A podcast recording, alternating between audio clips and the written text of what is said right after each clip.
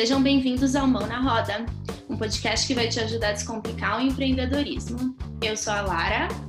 Eu sou a Elisângela. E hoje a gente vai falar sobre. O que é empreendedorismo descomplicado?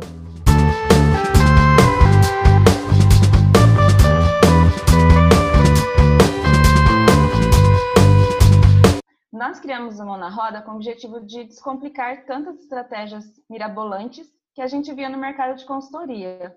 Primeiro passo, então, vamos entender o que é empreendedorismo e como ele está incluído nas nossas vidas. Li, então me conta como que o empreendedorismo faz parte da sua vida. Bom, quando eu era criança, não era uma criança lá muito parecida com todo mundo. É, eu sempre brincava de fazer negócios. Então, não brincava de boneca. Eu tive um supermercado, tive uma clínica, uma escola, é, e tentava sempre alinhar a parte do meu negócio, tentava ter lucro, tentava trazer clientes. Isso começou com três anos. A, a perfeita empreendedora Mirim. Os pais que não se cuidavam, não, senão não ia vender as coisas em casa. tá certo.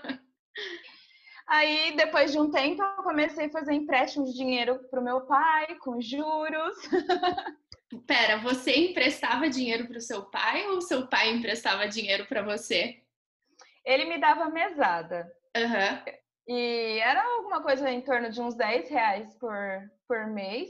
E eu guardava essa mesada, porque eu sabia que quando chegasse lá para o dia 25, que era fim de mês, ele ia precisar do dinheiro para alguma coisa.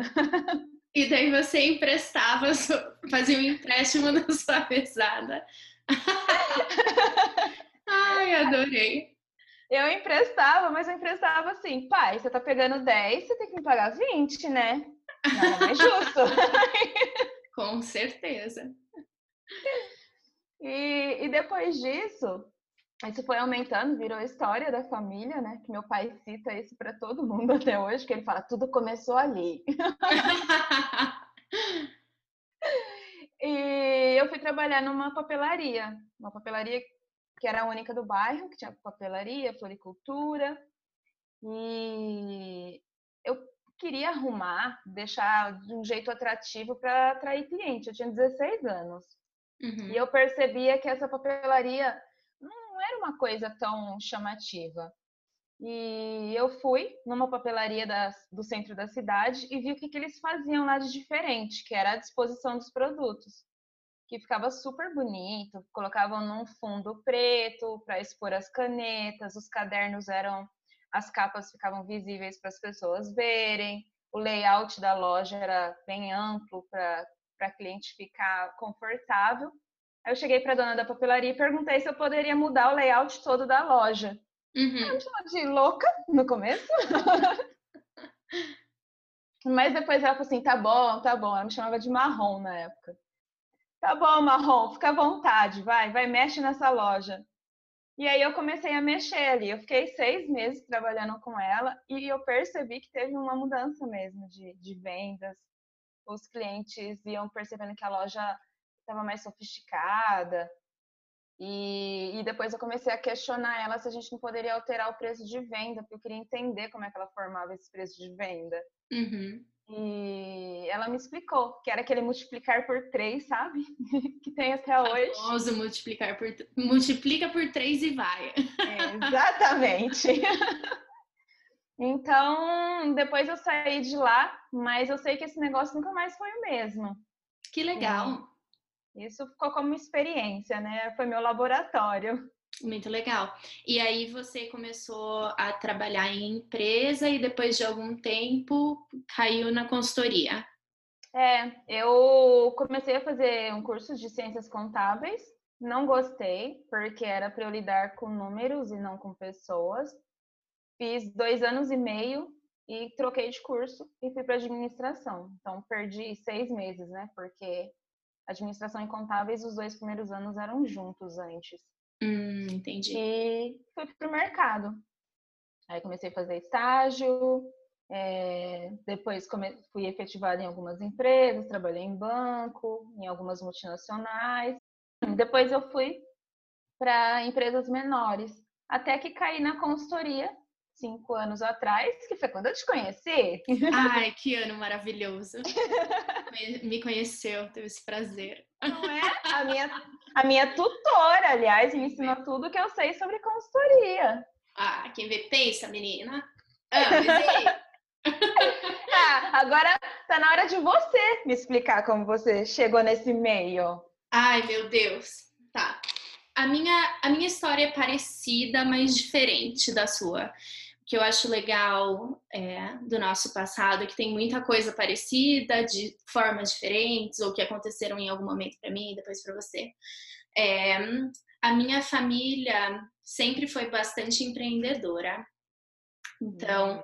o meu pai sempre tocou um negócio dele, minha mãe sempre ajudava. É, meu pai era mais a parte de produção, não vou entrar muito em detalhes, mas enfim, ele era a pessoa uhum. que colocava a mão na massa e a minha mãe era a guarda. Então, era ela que cuidava de pagamento, recebimento, cobrar cliente, coisas assim. É, os meus avós também, desde pequena, eu lembro, eles tinham empregos, enfim. Eu lembro que eu crescendo, eles tinham uma lojinha de produtos artesanais. Então, eles faziam decoração para quarto infantil, bonequinha, esse monte de coisa. Era uma delícia. Eu amava passar férias na casa da minha avó e ficar lá no meio dos panos dela, brincando, enfim. É, e eles também faziam e vendiam, e tinham lojas que eram clientes deles e participaram de feiras, enfim. É, então eu sempre gostei de fazer e de ajudar e de trabalhar. Eu comecei a trabalhar bem cedo, é, por conta, assim, eu dava aula de inglês, e aí na mesma época minha mãe tinha um salão de beleza e eu tinha, acho que eu tinha 16 anos também. Que... Ah, mesma fase então. Eu tinha 14, eu não tinha 16, eu tava na oitava série, eu tinha 14 anos. E aí eu comecei a ajudar. Teve uma, uma época que a minha mãe ficou sem recepcionista, eu trabalhei de recepcionista, eu ficava lá, conversava com os clientes, é, ajudava no que precisava, depois comecei a fazer faculdade de administração e infernizei a minha mãe por dois anos, fazendo entrevista e querendo que ela visse a parte financeira, que ela tivesse outras estratégias de marketing. Nossa, Tadinha! Mãe. mãe, desculpa. Obrigada por ter paciência. Dona Sônia! Alô, depois eu converso com você, tadinha. Ela vai lembrar tudo, todo o trabalho que eu tinha da faculdade eu fiz faculdade, faculdade de administração e eu tinha bastante trabalho de vá em uma empresa e veja o balanço financeiro, sei lá. Uhum. Vá numa empresa e desenvolva uma estratégia de marketing de recursos humanos. Gente, eu pegava a minha mãe para Cristo. e daí eu tinha umas ideias que, meu Deus, super mirabolantes. E ela só me olhava e tipo, aham, uh -huh, ou aham. Uh -uh. Enfim, algumas foram colocadas em prática, outras não, mas foi foi gostoso, foi divertido. E aí eu também trabalhei em outras empresas diferentes, trabalhei no banco, mudei de cidade. Eu sou meio nômade, então eu já mudei várias vezes, enfim. É... E aí eu comecei a trabalhar com consultoria também. E no... bem quando eu saí da faculdade, assim, eu saí da faculdade, comecei a fazer o um MBA em marketing e comecei a trabalhar com consultoria. É, no começo foi super interessante, diferente, era uma coisa que eu não tinha muito contato. E aí eu tinha acabado de sair da faculdade, tinha 21 anos. Os meus Nossa. clientes tinham na casa de tipo 50, 60, 70. E eu sou uma, uma uma pessoa de estatura não muito alta, sabe? Eu, agora eu não tenho mais 21 anos, mas eu ainda tenho cara de menina. Tem cara de bebê. Tenho, graças a Deus. Continue assim. E conserve. Que... Por favor. É... Enfim, e aí comecei a ver negócios diferentes. Trabalhei com. Fiz a meu curso de marketing, decidi que eu queria focar nisso mesmo. É, me mudei de novo, nossa, novidade, me mudei. Mas enfim, o ponto é, antes de eu ficar andando em círculos, o ponto é que eu sempre, independente de onde estivesse, do que eu estivesse fazendo, eu sempre gostava de é, estar observando os empreendedores à minha volta. Então, por exemplo, eu ia na lojinha na padaria da esquina, mesmo que eu não tivesse um relacionamento com a padaria, eu ia ou imaginar coisas e propor coisas que eles pudessem mudar, ou então me voluntariar para trabalhar e ajudar, sabe? Isso aconteceu recentemente bastante, uhum. agora que eu não moro mais no Brasil, enfim, uma forma de me envolver com pequenos empreendedores e com empresas é, menores que eu encontrei foi me voluntariar e realmente é, mergulhar nisso e ver o que que o que estava acontecendo, o que podia mudar, o que, podia ser feito diferente, blá blá blá blá. É, hoje meu foco é marketing, mas eu acho que esse é um pouquinho do meu é, passado e o que me trouxe até aqui. Ah, você ama o que faz também. É, eu sou meio suspeita. Não desliga nunca. Não desliga nunca. E daí você me faz uma pergunta e eu fico 45 minutos também. Tem problema, depois a gente corta. Ah, e agora, é, me fala sobre o que, que a gente vai descomplicar na vida desses empreendedores. Isso, legal. Boa pergunta. Então, como vocês que estão nos ouvindo agora puderam perceber um pouquinho, nós somos duas administradoras e empreendedoras inquietas, de verdade. É, a gente estuda, a gente busca praticidade no dia a dia do trabalho e eu até adicionaria no nosso dia a dia pessoal. A gente quer ter praticidade, é, fazer as coisas serem mais simples. E a gente acredita que o empreendedorismo tem que ter pés no chão é, e o que a gente percebe é que hoje muitas pessoas empreendem no Brasil. Então, hoje cerca de 38% da população tem um negócio próprio, porém, nos primeiros dois anos, mais da metade desiste dos seus empreendimentos, ou por falta de gestão e planejamento. É, aqui a gente vai tratar de dicas, de estudos aprofundados nas áreas de planejamento estratégico, finanças, marketing e vendas, com o intuito, intuito de auxiliar você, empreendedor, empreendedora, a olhar para o seu negócio com maior profundidade e conhecimento. Hum, certo? Certo. Muito bem. Outra coisa que a gente tem conversado entre nós e que eu acho que seria legal a gente colocar aqui é, sobre o excesso de informação. Você acha que hoje em dia o excesso de informação pode prejudicar o pequeno empreendedor ao invés de ajudar? Ah, eu acho muito. É, o que eu mais vejo aqui são empreendedores querendo abraçar tudo, fazer todos os cursos, fazer todos os workshops que aparecem, ir em todas as palestras, tem os eventos de networking. Então, fica todo mundo acelerando demais para adquirir conhecimento e começam a se sentir sufocados, porque é conhecimento demais e pouca prática, porque no fim acaba faltando tempo para colocar isso tudo em prática. E eles começam a sofrer. Uhum. Então, o que era para ser prazeroso, né? Porque conhecer coisas novas é prazeroso, vira sofrimento. E está cada vez mais surgindo esse monte de informação, né? as pessoas aceleram e, e elas não sabem o, o, que fazer com tudo isso. Fora que investem tempo, dinheiro e a prática mesmo ela nunca vem e ela deixa de, de focar no produto dela, em fazer o produto dela ou em vender o produto dela. E aí não vem a, a renda, né? Não vem o faturamento que ela fica esperando. É, eu acho que esse é um ponto que a gente tem é, conversado bastante sobre a internet ser excelente, né? Ela nos dá muita coisa boa. Por exemplo, agora a oportunidade da gente estar tá conversando, eu morando em Denver, nos Estados Unidos, e você em Campinas. Por... A gente pode ficar aqui sentada conversando por horas e tudo bem.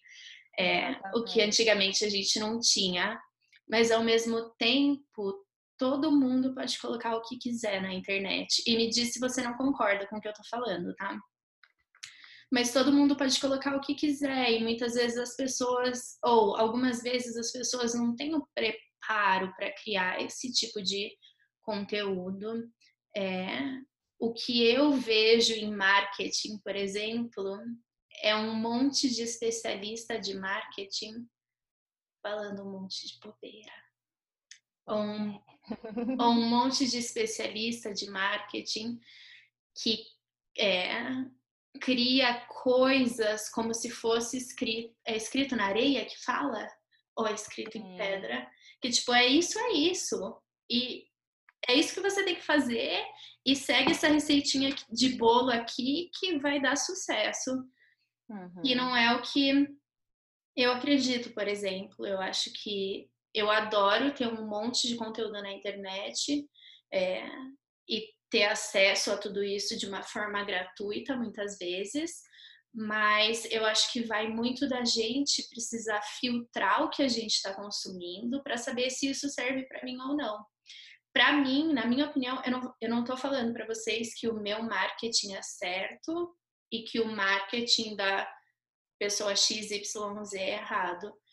Eu uhum. vejo o marketing de uma forma diferente, como eu acho que você também vê o empreendedorismo de uma forma diferente é, e mais maleável até. Para mim, não existe certo e errado em marketing, não existe certo e errado em empreendedorismo, não existe certo e errado na vida. Eu acho que existem formas diferentes da gente traçar um caminho para chegar num objetivo lá no futuro.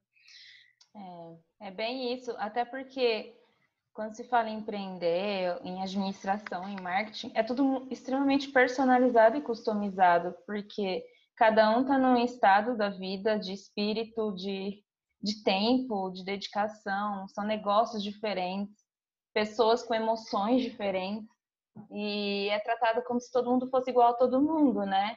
Imagina em marketing, todo mundo fazer tudo igual quem vai vender produto, né? Se você não se é. destacar, não, não ter nada de, de original, de é autêntico. É, é isso mesmo. Se todo mundo faz tudo igual, se todo mundo faz a mesma coisa, quem que vai se destacar, né? Ninguém se destaca. Então, é, é uma linha bem tênue aí entre ter muita informação e ser feliz porque tem, tem muita informação, ou ter muita informação e ficar desesperado com toda essa informação e não saber o que fazer e no fim das contas não fazer nada.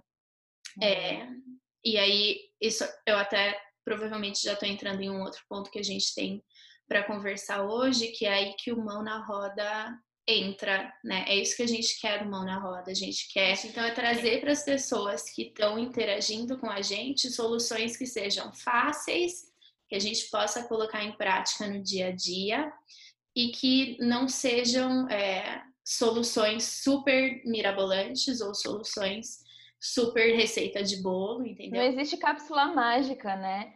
Exatamente. A gente vai dar dicas rápidas e coisas que sejam mais usuais, coisas que a pessoa termina de ouvir um podcast ou, ou ver uma matéria nossa no blog e ela já consegue praticar na mesma hora. Uhum. É, ela vai conseguir entender, não vai precisar se aprofundar naquele assunto. É isso mesmo. Então, é realmente isso. É o empreendedor conseguir pensar a sua empresa de uma maneira mais objetiva, de uma maneira mais simples. A gente não quer aqui ficar falando um milhão de coisas teóricas. É, o que a gente quer é mostrar o que para a gente faz sentido ou o que a gente já viu acontecer em clientes e que deu resultado, para que outras pessoas também possam replicar esse tipo de ferramenta e também ter resultado com essas ferramentas ou ações ou estratégias, enfim, o que quer que seja. Li, e me diz como que surgiu a ideia do Mão na Roda. Bom, é, trabalhando já há cinco anos em consultoria, eu percebo que as pessoas são muito carentes de informações mais práticas que apesar de ter um monte de consultores ou mentores que soltam algumas informações aí em Instagram, Facebook, blog, é, é tudo complicado demais. E eu queria virtualizar um pouco o meu trabalho e abranger é, que mais pessoas possam ter acesso a esse material. Porque hoje, quando se fala em empreendedorismo, só se encontra é, alguns órgãos públicos que oferecem isso, mas também é uma cartilha que tem que servir para 30 mil tipos de negócios diferentes. Uhum. E, e aí veio essa ideia, porque eu acho que vai abranger muito mais pessoas, vai ajudar muito mais, mais negócios. E hoje todo mundo sabe que a gente aqui no Brasil empreende por necessidade, não é por vocação. Uhum. E eu acho que essas pessoas precisam ver que não é tudo um mar de rosas e elas não têm dinheiro a perder, porque não são pessoas que chegam com um alto investimento. É, elas têm que conseguir fazendo no dia a dia ali o que, que dá para ir gerando fruto, gerando renda para manter a sua casa, manter filhos, enfim. E aí veio essa, essa ideia de criar o blog né? Muito mais o blog até do que o Instagram, porque eu acho que dá para ter um, um, conteúdo mais um pouco mais aprofundado. Porque o Instagram acaba que é uma, uma ferramenta muito visual e, uhum. e não de conteúdo mesmo, né? E acho que, que veio daí tudo isso. Legal. Muito bom. É... Aliás, eu tenho que contar como que você veio parar no Mão na Roda, né? Ah, é uma boa ideia. ok, desculpa. Muito apressadinha hoje. Não, ela é acelerada assim mesmo, gente. Quem tiver ouvindo, saiba que ela é desse jeito. Mas esse é um dos motivos por você ter sido escolhida. A gente sempre falou que queria ter um negócio juntas. Mas como a Larinha, né, é nômade, okay. ter um negócio aqui. E claro que se tivesse aqui no Brasil, ia ser a minha parceira em consultorias, porque Muitas vezes eu me sinto sozinha e até hoje eu só encontrei alguém que trabalhasse parecido comigo, que foi a Lara. Ai, então... meu Deus. Tô até emocionada. Ah, com os mesmos valores, o mesmo respeito pelo ser humano que está atrás do negócio, respeito pelo capital dessa pessoa, pelo tempo dessa pessoa, pelas emoções dela. Isso para mim são valores muito importantes. Então, eu fiquei pensando durante muito tempo, durante uns quatro anos, de como eu poderia criar um negócio com a Lara. e aí, Lara, você aceitou meu desafio. Achava que você nem ia topar, porque é um negócio muito virtual. A gente está a milhões de quilômetros de distância. Muitos quilômetros mesmo. E tem o nosso fuso horário, nós temos o nosso trabalho, e você ainda tem as ONGs, ainda tem os outros projetos em paralelo. E só que eu acho que de alguma forma toda a nossa história tinha que servir para outras pessoas. E eu acho que, que o blog, o podcast, é uma maneira de a gente conseguir trabalhar junto com essa distância e do mesmo jeito chegar na casa das pessoas, nos negócios das pessoas. Então, esse é o grande motivo.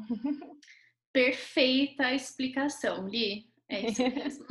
é, ele surgiu, eu acho que até quando a gente trabalhava com consultoria junto, Sim, a, gente... gente sempre se entendeu muito bem.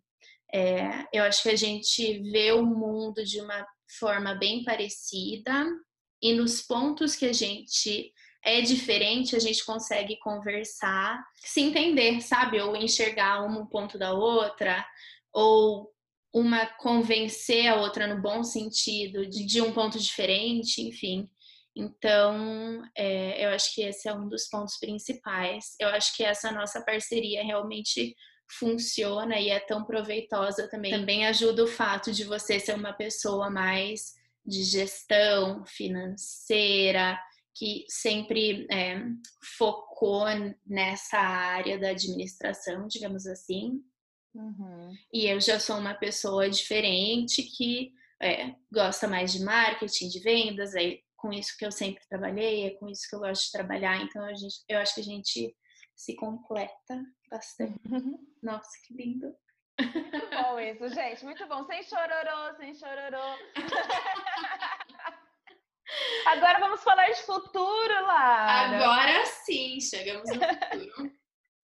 é, eu acho que seria legal comentar que esse primeiro episódio do podcast é uma ideia, a, a nossa ideia é realmente que seja uma introdução é, para realmente vocês conhecerem quem é a Lara, quem é a Elisângela, o que, que a gente faz, qual que é o nosso objetivo.